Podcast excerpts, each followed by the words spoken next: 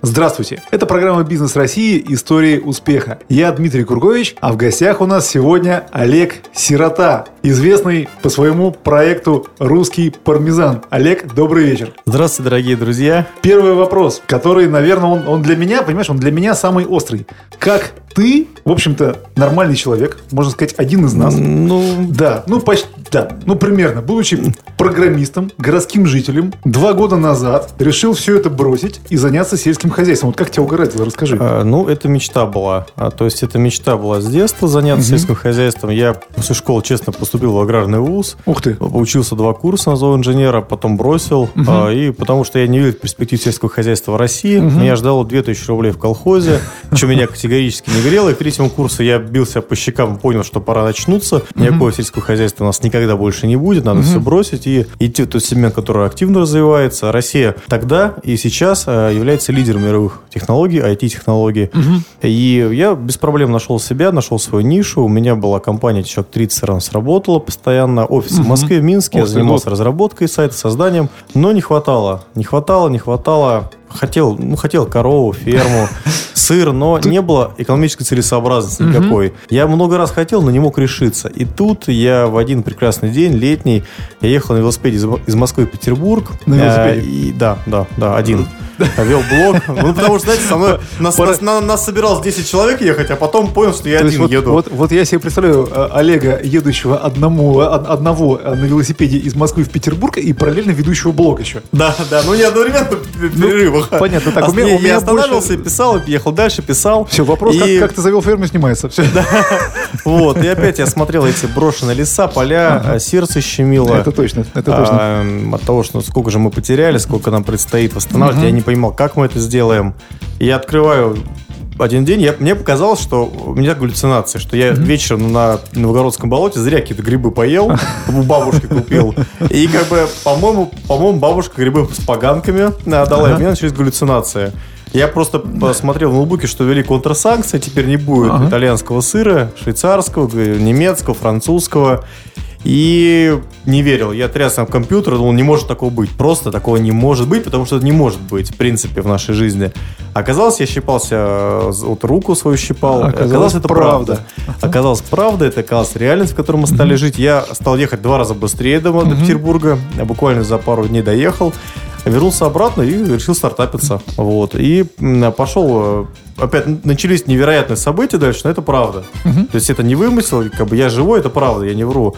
А, Мне даже землю дали а, под проект. Я пришел в муниципалитет с проектом, сказал, что у меня есть деньги, а, чтобы стартап показал, что они есть. То есть в жизни такое бывает. Такое бывает. Я даже в жизни бывает, что к нам, ко мне ни разу проект не приходил. Ну, один раз была по жалобе местных жителей, которые жаловались на коров до их появления. Но мы к этому еще придем. А, Вот. Даже проверки не проезжали. А, И когда я понял, что государство помогает, поддерживает, я стал потихонечку продавать бизнес, продал квартиру. Но что я не рекомендую радиослушателям делать ни в коем случае, не продавайте квартиру. У вас должен быть быть путь назад.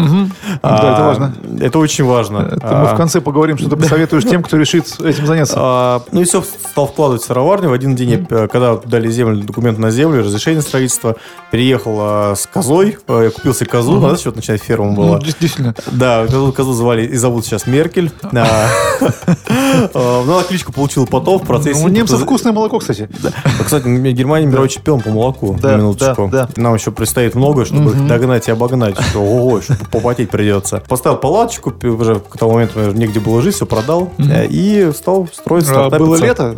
Э, Июль месяц э, Ага. 2015 То года. есть какое-то За- еще время было для того, чтобы палатку утеплить, там печку какую-нибудь э, ч- Через месяц стояла сыроварня и работала. О, То есть мы за месяц запустили, построили сыроварню. К тому моменту я съездил, поучился в Германию, Швейцарию, или там почти год прожил. Ух ты. А Нашел удивительным образом в паблике «Антимайдан» коллегу, партнера, с которым мы работаем, а, мас- мастер Сергей Недорезов. Он оказался 20 лет работал в сыроварне Германии, Швейцарии, а, работал преподавателем, что Ага. было очень ценно в Висбаденской школе сыроделия. И я понял, что это вот это опять невероятно. Через обстоятельств я его переманил к нам. А почему именно сыроварня? Вообще расскажи в двух словах, у тебя там что есть на этой фирме? Да, то есть ты известен с сыроварней, потому что она больше всего раскручена именно как, как, как бренд. Да, а что еще есть? Сыроварня и коровник, все. Сыроварня Больше там и коров- ничего нету. И, То- и бутовка, в которой я живу, в То- которой коллеги Ну, живут, да. то, есть- ну, то есть землю ты не пашешь, да? То есть там Почему? Мы, луга? мы засеяли люцерны. А, ну то есть для коров. Да, да, да. Да-да-да, это, я- это кормовые, конечно. Я понял. Хорошо, а почему именно сыроварня? Почему, Я- почему опять же, почему коровы свои? Почему не, не покупать молоко где-нибудь? Сейчас молоко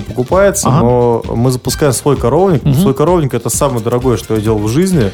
Потому что там сумасшедшие деньги. Там нам, нам э, дали сейчас государственную поддержку, грант 18 миллионов рублей. Это вроде как большая сумма, но а, учитывая масштаб бедствия с коровником, это, это сильно не, не поможет. То есть там долгов на две жизни вперед будет. Друзья, мы сейчас прервемся на музыкальную паузу, а после музыкальной паузы мы поговорим, какие у нас проблемы с производством крупного рогатого скота, потому что я давно слышал, что они есть. Сейчас Олег нам об этом расскажет. I said I'd take my time to feel the whole while moving on.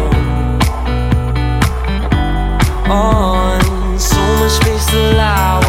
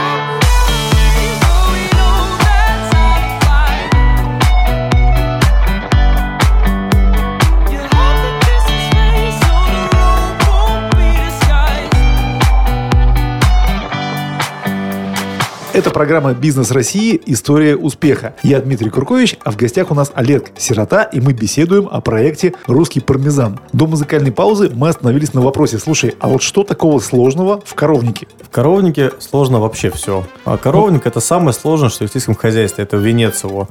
Автоваз это венец машиностроения. В да? России. В России, ну, безус- безусловно. Ну, как, например, сельхозмашиностроение у нас венец Россельмаш и комбайны Россельмаш, ну, который пятый в мире, например. Главная проблема сельского хозяйства, ну, вообще, ну, КРС, это отсутствие длинных, коротких, длинных дешевых денег. Ага. Без, без длинного кредита, там, лет на 20-25, это работать Пон- не будет всё и летать не понятно. будет. Это Понятно, вкратце, да? понятно. А вторая проблема, они Поэтому вытекают- существуют курятники. А, Ну да, Птицефермы. птицефермы и свинарники, они быстрее купают Да, года. да, да, да, да, это да. как ну, это такое золото на ложках, То есть называется свиней. коровы долго растут. Коровы долго растут, долго сумасшедшее, Ага. сумасшедшее вложение. То есть есть правило такое, рубль вложенный в переработку молока, это 5 рублей вложенный в коровник. Вот и все, вот и весь принцип проблем. Без государственной поддержки поддержка, без длинных дешевых денег это не работает нигде в мире. И Россия здесь не исключение. Мы велосипед не изобретем.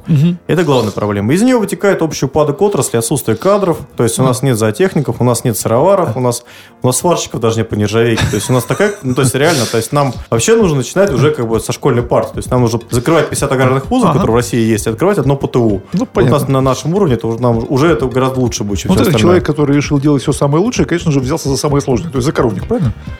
А это неизбежность. У нас нет молока для пармезана вообще. А, вот оно что. Понятно. То есть, Нет. покуп- то есть закупать просто нечего. У нас, да, если был, была возможность купить, я бы купил. Но у нас дефицит молока 6 миллионов тонн в России в сутки.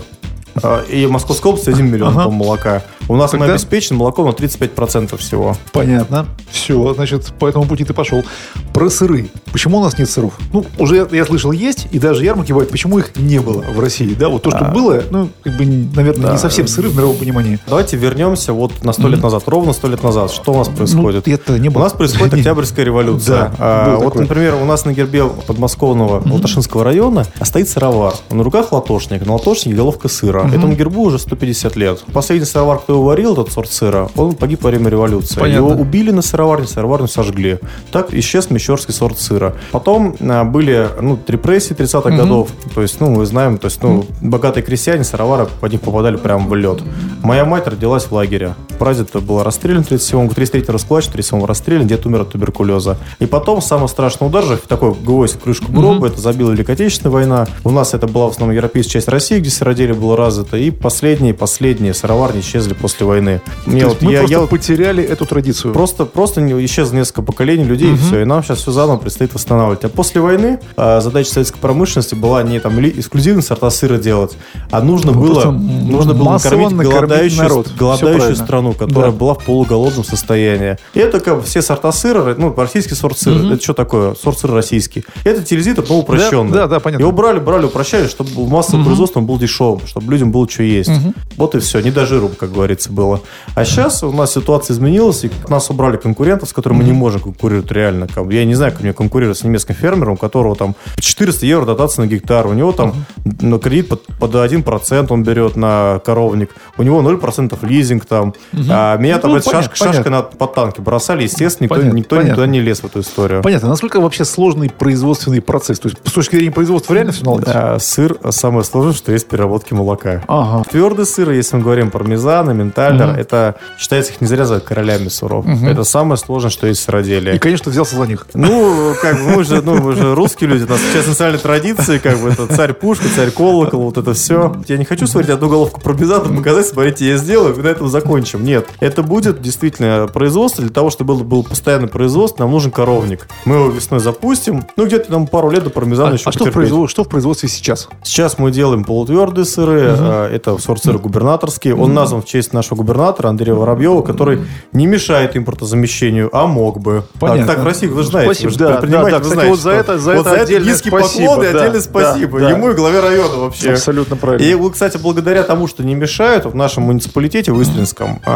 у нас 6 сыроварен работают. Уже 6. Ни одной не было, сейчас 6. Разный Ну, объем открыва- переработки. У открывается. нас почти вся линейка сыров закрыта. Подмосковье стартапов, стартапов 40 уже работают. Реально. Круто, Реально работают. круто. По России было 10 сыроварен, как у меня до старта, до программы импортозамещения. Сейчас уже порядка 140. А, тебя где-то купить можно в Москве? А В Москве, да, муниципальная ярмарка, а в Борис, Березовая роща, А, ну, мэрия Москвы, да, да, да, да, да, да. Там а там, кстати, в большую, большую, да, это я слышал, читал. В большую розницу ушел уже, нет? Нет, в большую розницу фермерам нельзя идти. Почему? Потому что во всем мире ритейл – это акулы, а мы для них еда. И они нас обязательно сожрут.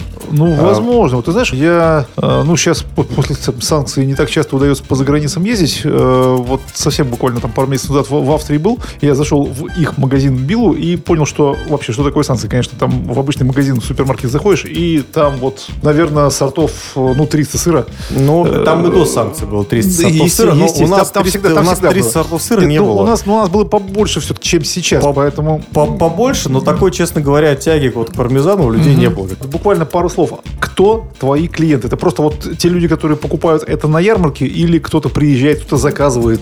Обычно Как люди, земляки, кто живет в Истринском районе, москвичи, как То- бы, я их, я не есть- могу средний есть- портрет составить. То есть это покупается, да? То есть все, что производится, все покупается. Это мы, не, мы не, почти не продаем ничего в магазине, у нас Ух только ты. свой сбыт. То есть мы в маленьком магазине при сыроварне, у меня мама за прилавком стоит, она ставит рекорды продаж. Две недели назад она продала за день 300 килограмм сыра за один день. А скажи только одно слово, когда вы собираетесь выйти на самоокупаемость? Или вышли, или как? Проект уже давно вышел, все средства, которые зарабатываются, тратятся на строительство коровника. Класс. И вот на этой оптимистической ноте мы уходим на музыкальную паузу.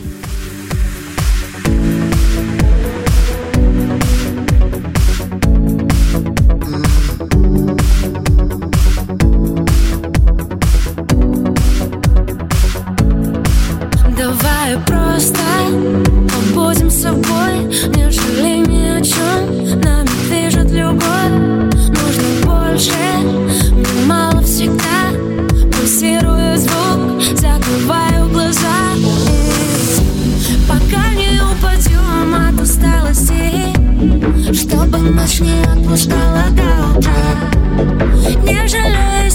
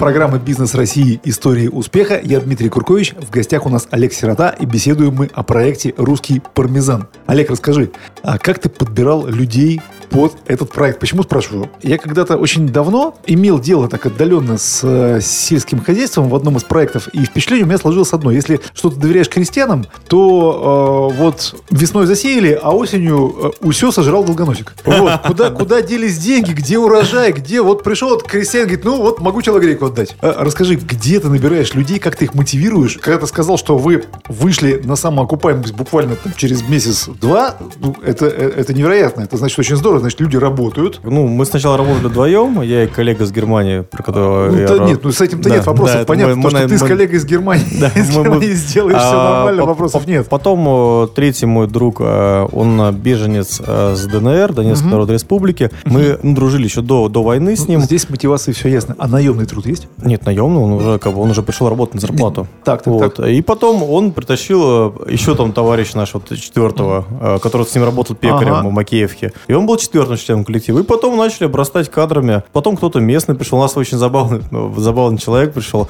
Пришел водителем развозить йогурт. Йогурт вообще это основа экономики. То есть йогурт, на самом деле, такую страшную коммерческую тайну. Самый прибыльный сыровар, нет, не сыр, это йогурт. Ага. Э, 22 рубля себестоимость банки, 60 рублей отпускная. Здорово. Э, Одни плюсы. То есть там э, рентабельность, я не знаю, там на торговле оружием столько нету у государства.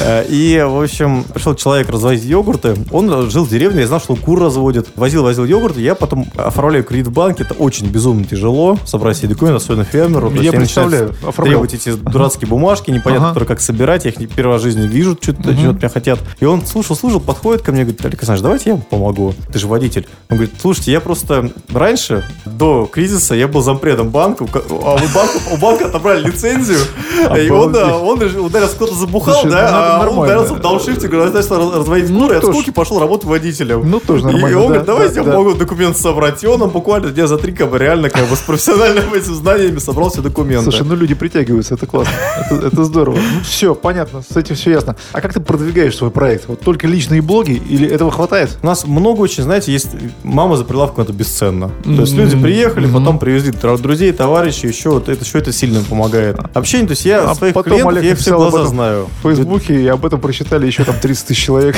Но сначала Фейсбука никакого не было. То есть это потом уже появилось, то есть потихонечку.